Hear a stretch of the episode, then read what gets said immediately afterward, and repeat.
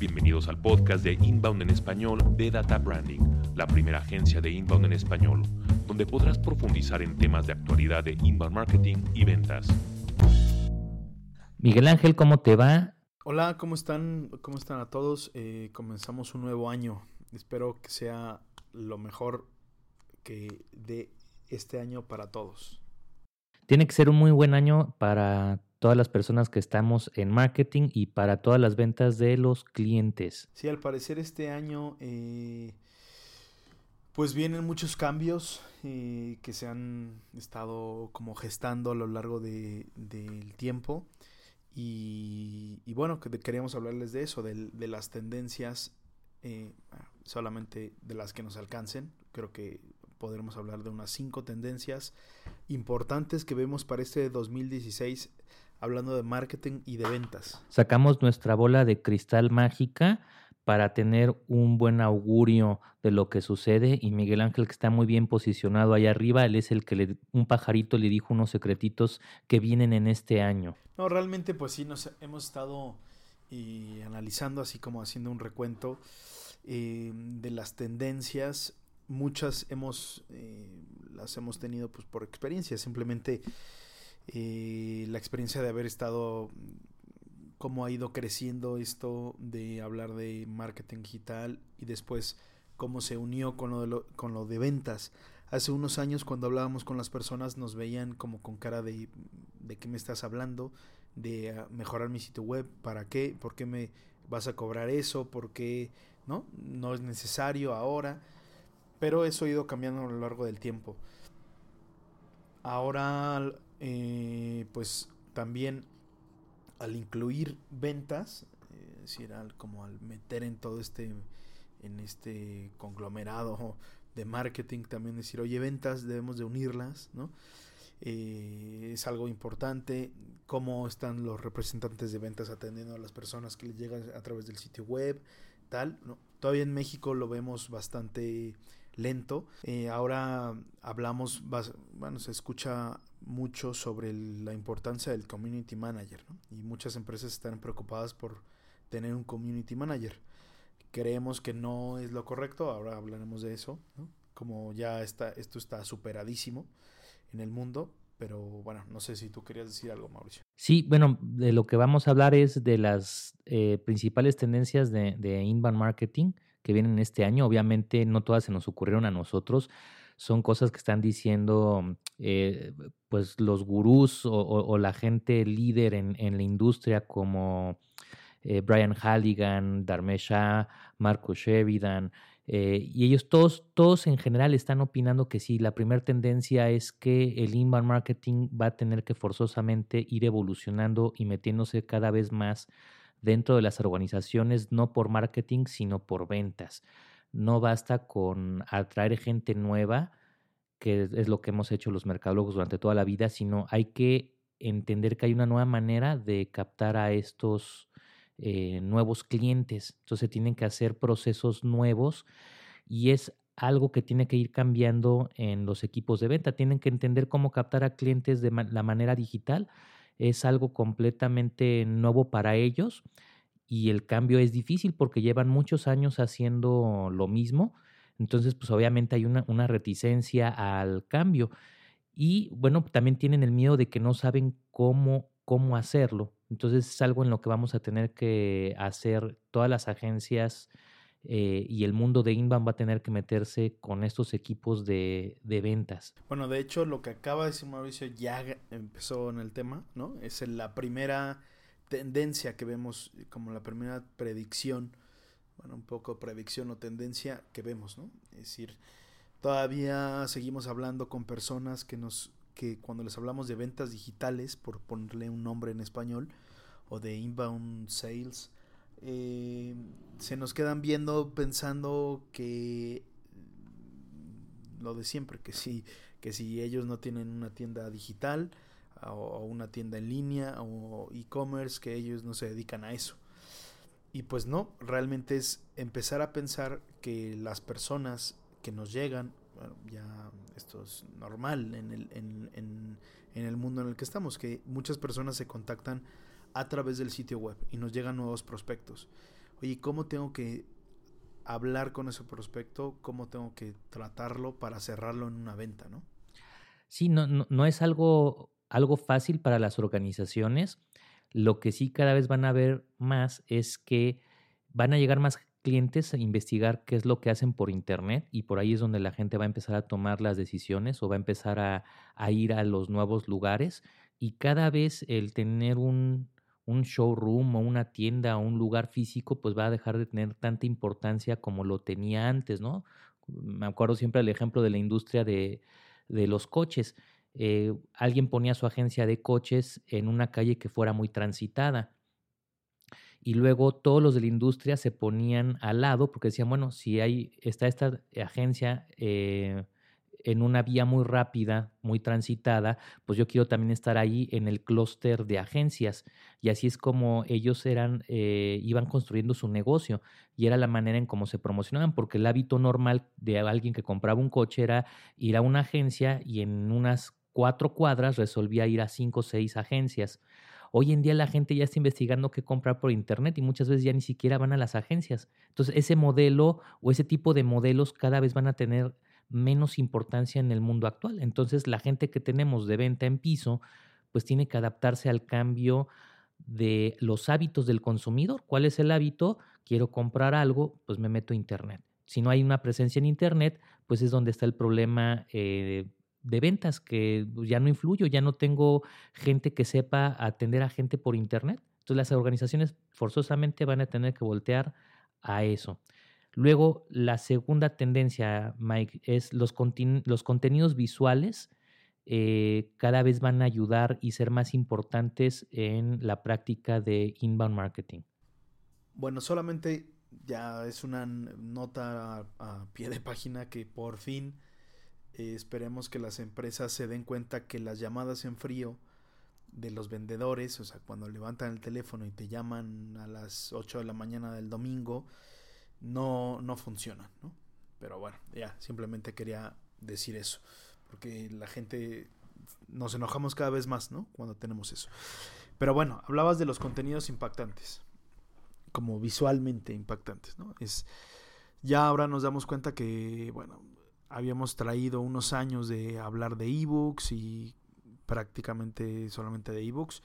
Y pues ya lleva, bueno, tendremos un año y medio, dos años que los videos son cada vez más y más y más populares y las personas dedican muchas horas al día a ver videos. Decir, bueno, ¿cómo podemos utilizar esta, esta herramienta para que también, para meterla en, en nuestro marketing, ¿no?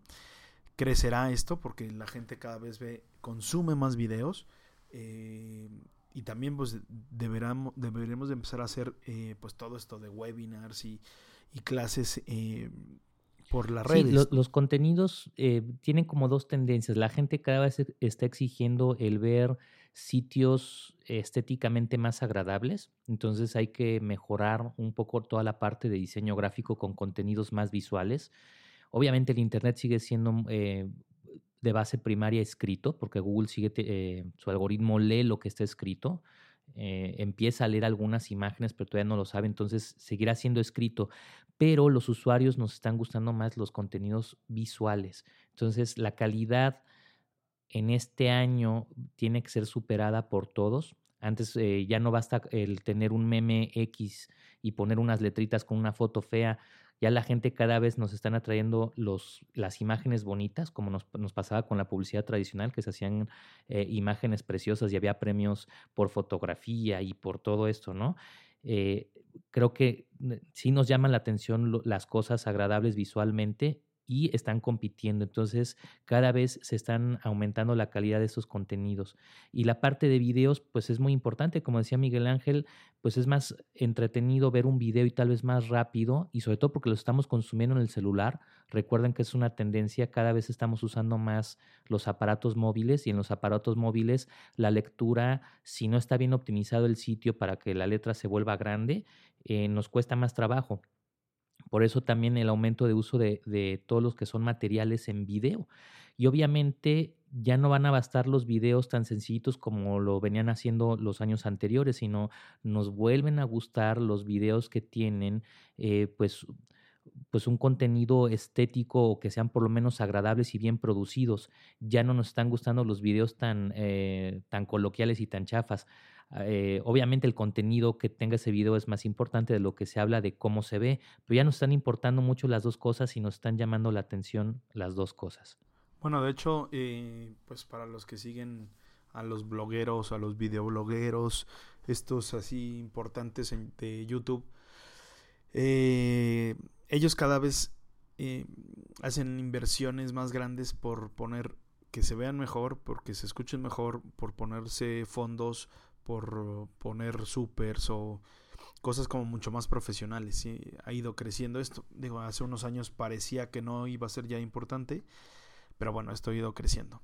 También dentro de esto es una cosa importante es hablar, em, bueno, que cada vez más, eh, por decirlo de esta manera, cada vez más los videos están creciendo y están, sí, pero también son importantes para el ranking de, de SEO.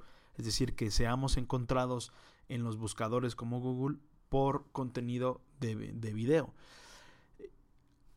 No sé si ustedes hayan hecho la, la experiencia, pero hayan tenido la experiencia, pero bueno, por ejemplo en, la, en una de las pestañas de Google eh, tú ponías videos y te salían pocos videos. A lo largo de, de estos años, del, del año pasado, un año y medio, dos años, cada vez más tienen referencia de videos normales, es decir, salen este 10, 15 videos en las búsquedas que nosotros hacemos. También esta plataforma de videos ha dado la creación de nuevos nichos. Y me refiero a nuevos nichos de líderes de opinión. Y cada vez, y más yo creo que en este año, vamos a empezar a conocer gente famosa o gente que se va a hacer famosa de la cual jamás habíamos oído hablar. Y aparte son gente que no va a ser famosa en las masas, sino van a ser muy famosas y se convierten en líderes de opinión de nichos en específico. Y es gracias a esta tendencia de videos y de podcasts que están surgiendo, la gente los está empezando a consumir.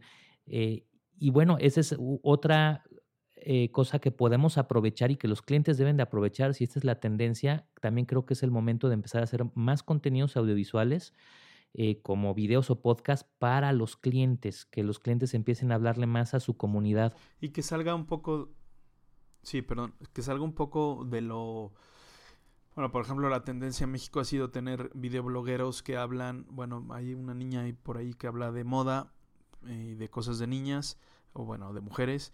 Eh, la gran mayoría son han dado el paso de hacer bromas o están en esto de stand-up y, y, tener ahí un discurso, eh, eso ha crecido mucho y alguno por ahí también en México habla sobre política, eh, también de manera graciosa. Pues pero... ahí tenemos el pulso de la República, ¿no? El, el que mencionas, que es un, un, un, chavo que está haciendo, bueno, pues cosas interesantes, que empezó a hacer como un noticiero de broma y bueno, ya cada vez ya tiene su audiencia y ya no es tan de broma, ya está haciendo cosas bien fundamentadas con buenas investigaciones periodísticas, obviamente con un corte eh, humorístico como tipo el programa de Broso, ¿no? Que era un payaso dando noticias y pretendía ser chistoso, igual este chavo del Pulso de la República está empezando a ser importante, ¿no? Digo, algunos se quedarán en ese nicho pequeñito, como el George de Polanco, ¿no? Que bueno, todo lo conocimos, fue chistoso y bueno, pues al parecer para algunas gentes ya se hizo líder de opinión en moda para hombres, que es algo impresionante, ¿no? Alguien que no tiene ni experiencia, que no sabemos qué, pero se convirtió en líder y algunos darán el paso a ser realmente líderes de un nicho y, se tendrán que convertir en gente profesional y seria y otros se quedarán pues en esa parte eh, pues humorística o de entretenimiento eh, pues sin ningún sentido, ¿no? Bueno, también hay, es el, una de las cosas así favoritas de Mauricio, hablar de SEO. Eh, y que está entrando en las redes sociales, ¿no, Mauricio? Sí, bueno, para los que no sepan, SEO es Search Engine Optimization. ¿Y de qué se trata esto? Es cómo los motores de búsqueda eh, analizan la información que tienen y la ponen en un índice para cuando alguien busque, te dice, mira, pues aquí está esta información, ¿no? Entonces lo que hacemos nosotros o los expertos es hacer SEO, hacemos que un sitio web sepa cómo decirle a los motores de búsqueda qué contenido tienes para que los motores de búsqueda lo obtengan. Bueno, el cambio que pasó es que esto antes solamente se hacía en los sitios web. Eh, los buscadores solamente buscan en los sitios web. Y este, bueno, en, el año pasado se anunció que Google empezó a hacer eh, experimentos con las redes sociales y anunció que por fin los en los resultados de búsqueda van a aparecer tweets. Esto significa que a la hora que pongamos tweets, eh, pues obviamente en Twitter, tendremos que pensarlos también con estas técnicas de si alguien busca cierto tipo de, información con ciertas palabras o frases, tendremos que pensar en cómo lo buscarían esas personas, no solamente lanzar un, encabezado que sea llamativo, sino tenemos que pensar que si, si esa persona buscaría esa información con un encabezado así. Eso es algo que, es nuevo, y están haciendo experimentos y al parecer va a ser una tendencia en el futuro. Obviamente Facebook, pues como es competencia de Google, Google todavía no le entra a Facebook, pero Facebook está desarrollando su buscador. Es una tendencia que van a tener eh, un mejor buscador. Si buscas algo va a aparecer más rápido en Facebook, que hasta ahora ha sido muy malo el buscador. Muchas veces buscas cosas y no encuentras nada en Facebook, pero para allá va esa tendencia. Y la otra es, si recuerdan, Google tiene su propia plataforma que es Google Plus. No le funcionó, no fue el impacto que ellos querían, aunque a mí me gustaba mucho, pero pues no, no hubo resonancia en la gente. Entonces lo que quieren es rescatarla y obviamente eh, que tenga un mayor impacto en búsquedas. Entonces, si tú pones algo en la red social de Google, obviamente va a tener que impactar más en las búsquedas. Entonces, los buscadores cada vez van a tender a meterse un poquito más a dar resultados no solamente de lo que contiene el Internet en los sitios web, sino también lo que están conteniendo las redes sociales. Por eso sugerimos, y bueno, lo hemos hecho durante mucho tiempo, que eh, postear contenido en las redes sociales no solamente es postear contenido en las redes sociales, eh, es decir, eh, dar el clima o de, una cosa absurda que no tiene nada que ver con, mi marca y que no me hace tener nuevos clientes, que no habla sobre, no me ayuda a educar sobre lo que yo hago, sobre los productos o servicios que yo tengo, sino que se estaba posteando o se sigue haciendo por muchas marcas. Yo tengo ahí algunas que dices, bueno, este estos de esta tienda eh, no era una tienda departamental, sino como una papelería grande que están así, a quién tienen contratado ahí, ¿no? Que da como frases chistosas. Bueno, ¿esto qué tiene que ver con la marca, ¿no? Eh, por lo tanto, pues sí, este año sí será importante, bueno, empezará a, a, tener mayor importancia tener un contenido adecuado que me ayude a convertir esos visitantes que tengo en mis redes sociales y no solamente en fans que no me ayudan de nada, sino a, posibles clientes, ¿no? De ahí la tendencia de que un community manager es alguien que atiende a tu red social eh, y empieza a poner contenidos para que la gente interactúe. Lo que estamos viendo Miguel Ángel y yo, por lo menos en México, es que esta gente de community manager tiene que empezar a ser multi, eh, bueno, a ser multiplataforma, o no sé cómo podemos decirlo, es una persona que tiene que entender no solamente una plataforma de red social, sino que tiene que entender muchas otras plataformas, porque la gente se puede comunicar un día contigo por mail, al día siguiente por Twitter y al día siguiente en Facebook, y al día siguiente te puede dejar un comentario en un blog.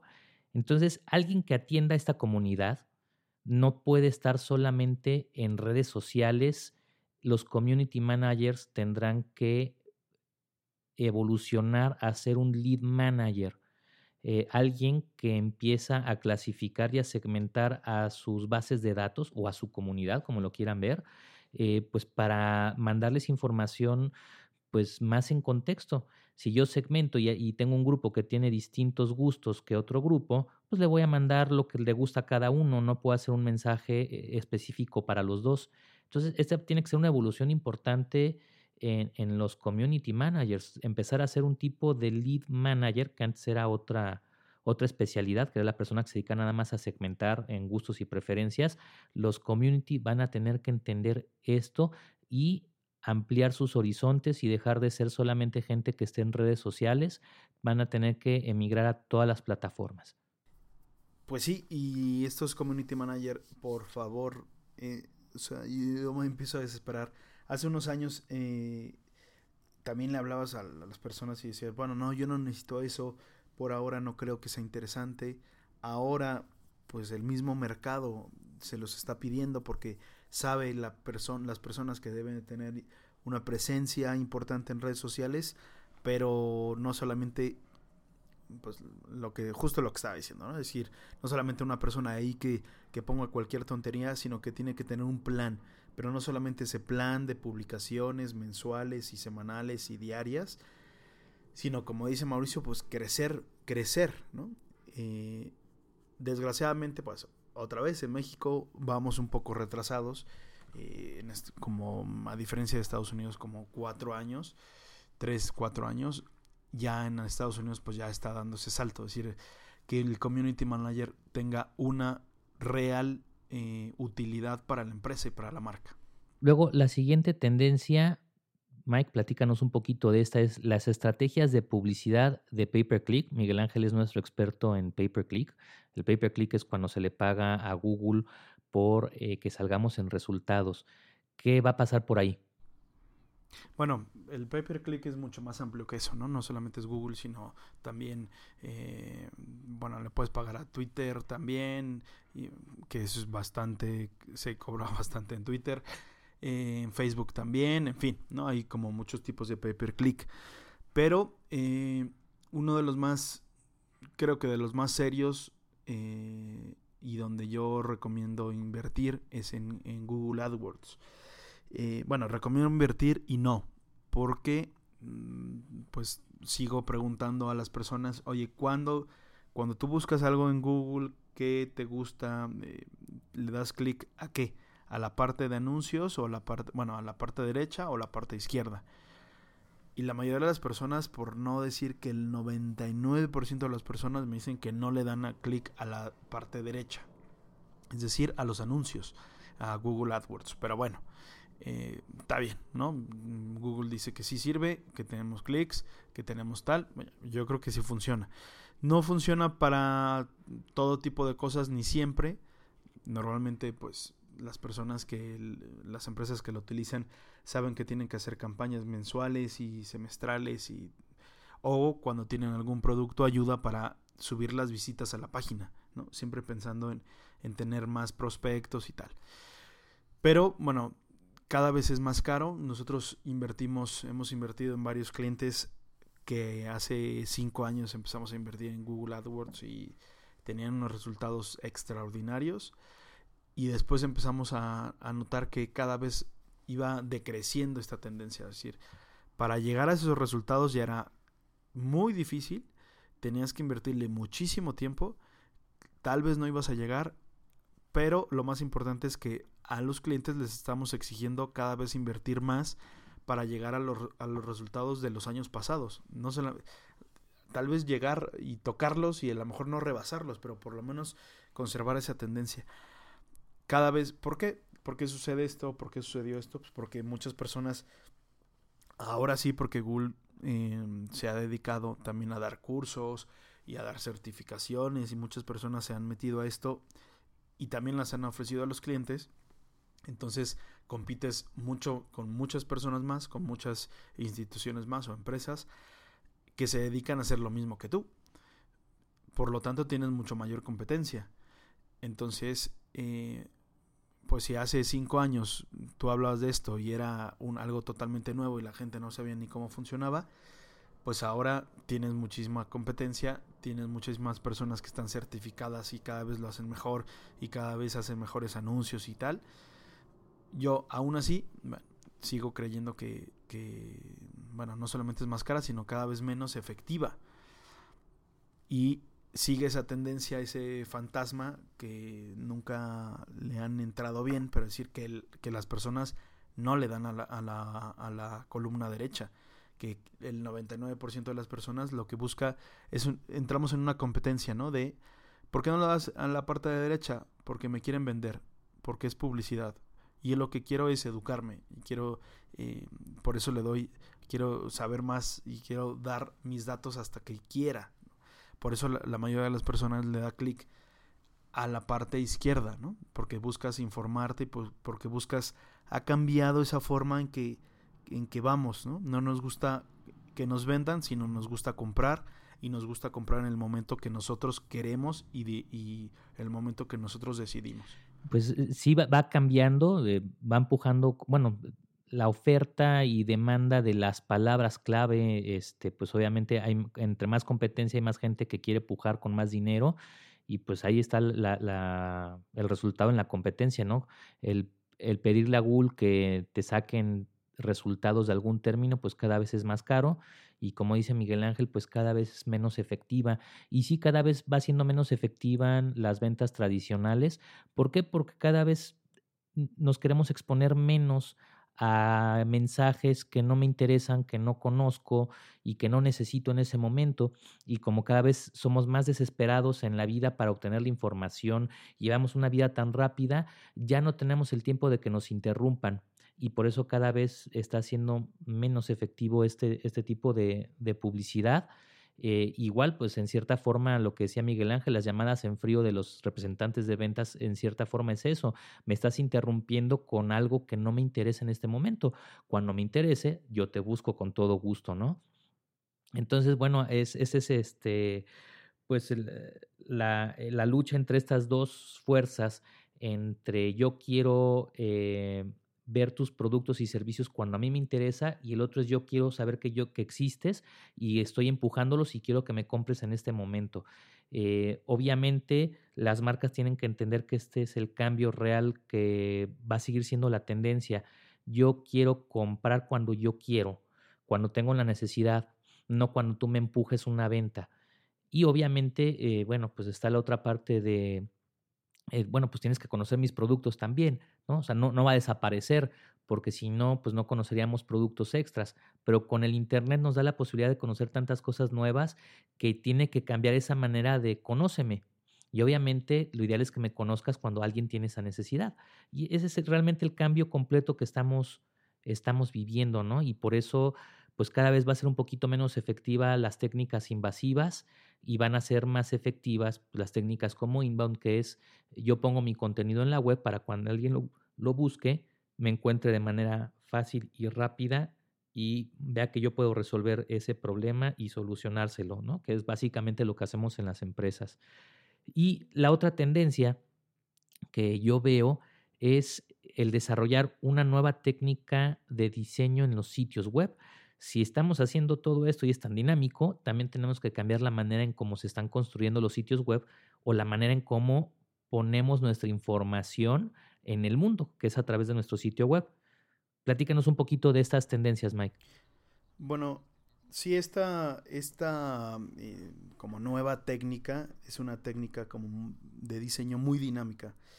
Eh, lleva algunos meses en, en, pues en uso el nombre es Growth Driven Design y específicamente es una técnica, creo que hemos hablado ya en otros podcasts de ella, pero es, es una técnica em, para, los, para el diseño de sitios. Normalmente tú te tardas, bueno, una empresa se tarda en diseñar su sitio. Después de dos años dicen, bueno, necesitamos un rediseño de sitio porque surgió esto y esto y esto nuevo y esto nuevo. ¿no? O queremos agregar esto y ya todo eso parece como un Frankenstein. Entonces queremos volver a hacerlo un sitio nuevo y que sea eh, pues con las tendencias actuales. Después de dos años que la, empresa ya se decidió, eh, empieza todo el como todo el sistema para, para rediseñarlo y empezamos a pensar cómo hacerlo, tenemos reuniones, mm, después empieza a diseñar, se pone en prueba, esto puede pasar seis meses y después de seis meses volvemos a tener un sitio nuevo que, ya lanzamos. Y después es esperar otros dos años y se vuelve a ver feo o viejo, obsoleto o como fuera. eh, esta nueva técnica, este como nuevo proceso de diseño como muy dinámico, plantea empezar a hacer rediseños como mini rediseños mensuales. Es decir, que vamos mejorando de manera dinámica mes a mes nuestro sitio.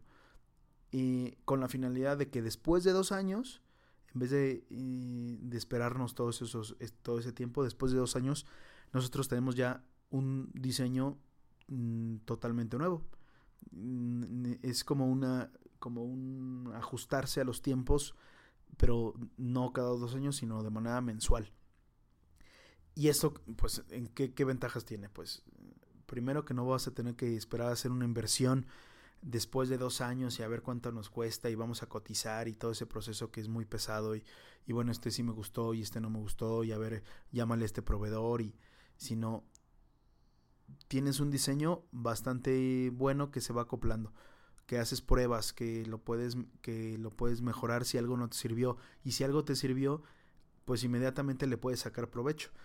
En inversión económica, pues se disuelve, después de esos dos años, pues tenemos que dividirlo en, en, mensual y es como mucho más asequible, asequible a las empresas. Sí, es eh, como la idea de ir actualizando tu celular, ¿no? A cada rato se están actualizando tus aplicaciones, obviamente pues le están mejorando la experiencia del usuario, están mejorando el diseño gráfico, están mejorando la comunicación con, con la persona que está utilizando esa aplicación. Entonces es algo que se tiene que hacer eh, mensualmente y sobre todo porque tenemos que subir tanta información de lo que estamos haciendo en las empresas para que esté actualizado, eh, pues que es una tendencia que cada vez va a ser más importante y también yo creo que todos los diseñadores web van a tener que cambiar hacia allá.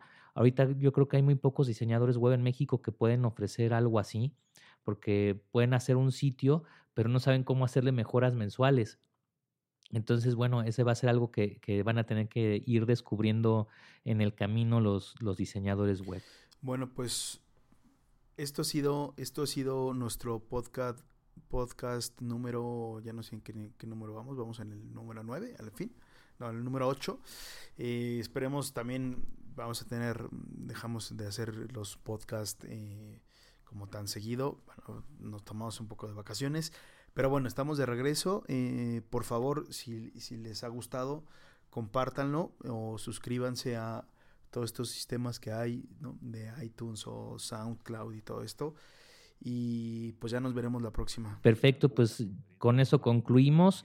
Pónganos aquí qué es lo que ustedes ven para marketing en este año y eh, recomienden el, el, podcast y les, deja, les deseamos lo mejor para este 2016. Gracias, hasta luego. Hasta luego. Gracias por escuchar Inbound en español de Data Branding. Si necesitas entrenamiento, asesoría o una conferencia para impulsar a tus directores y equipos de marketing y ventas, visita databranding.net. Invitamos a suscribirte para que puedas disfrutar de nuestro siguiente podcast.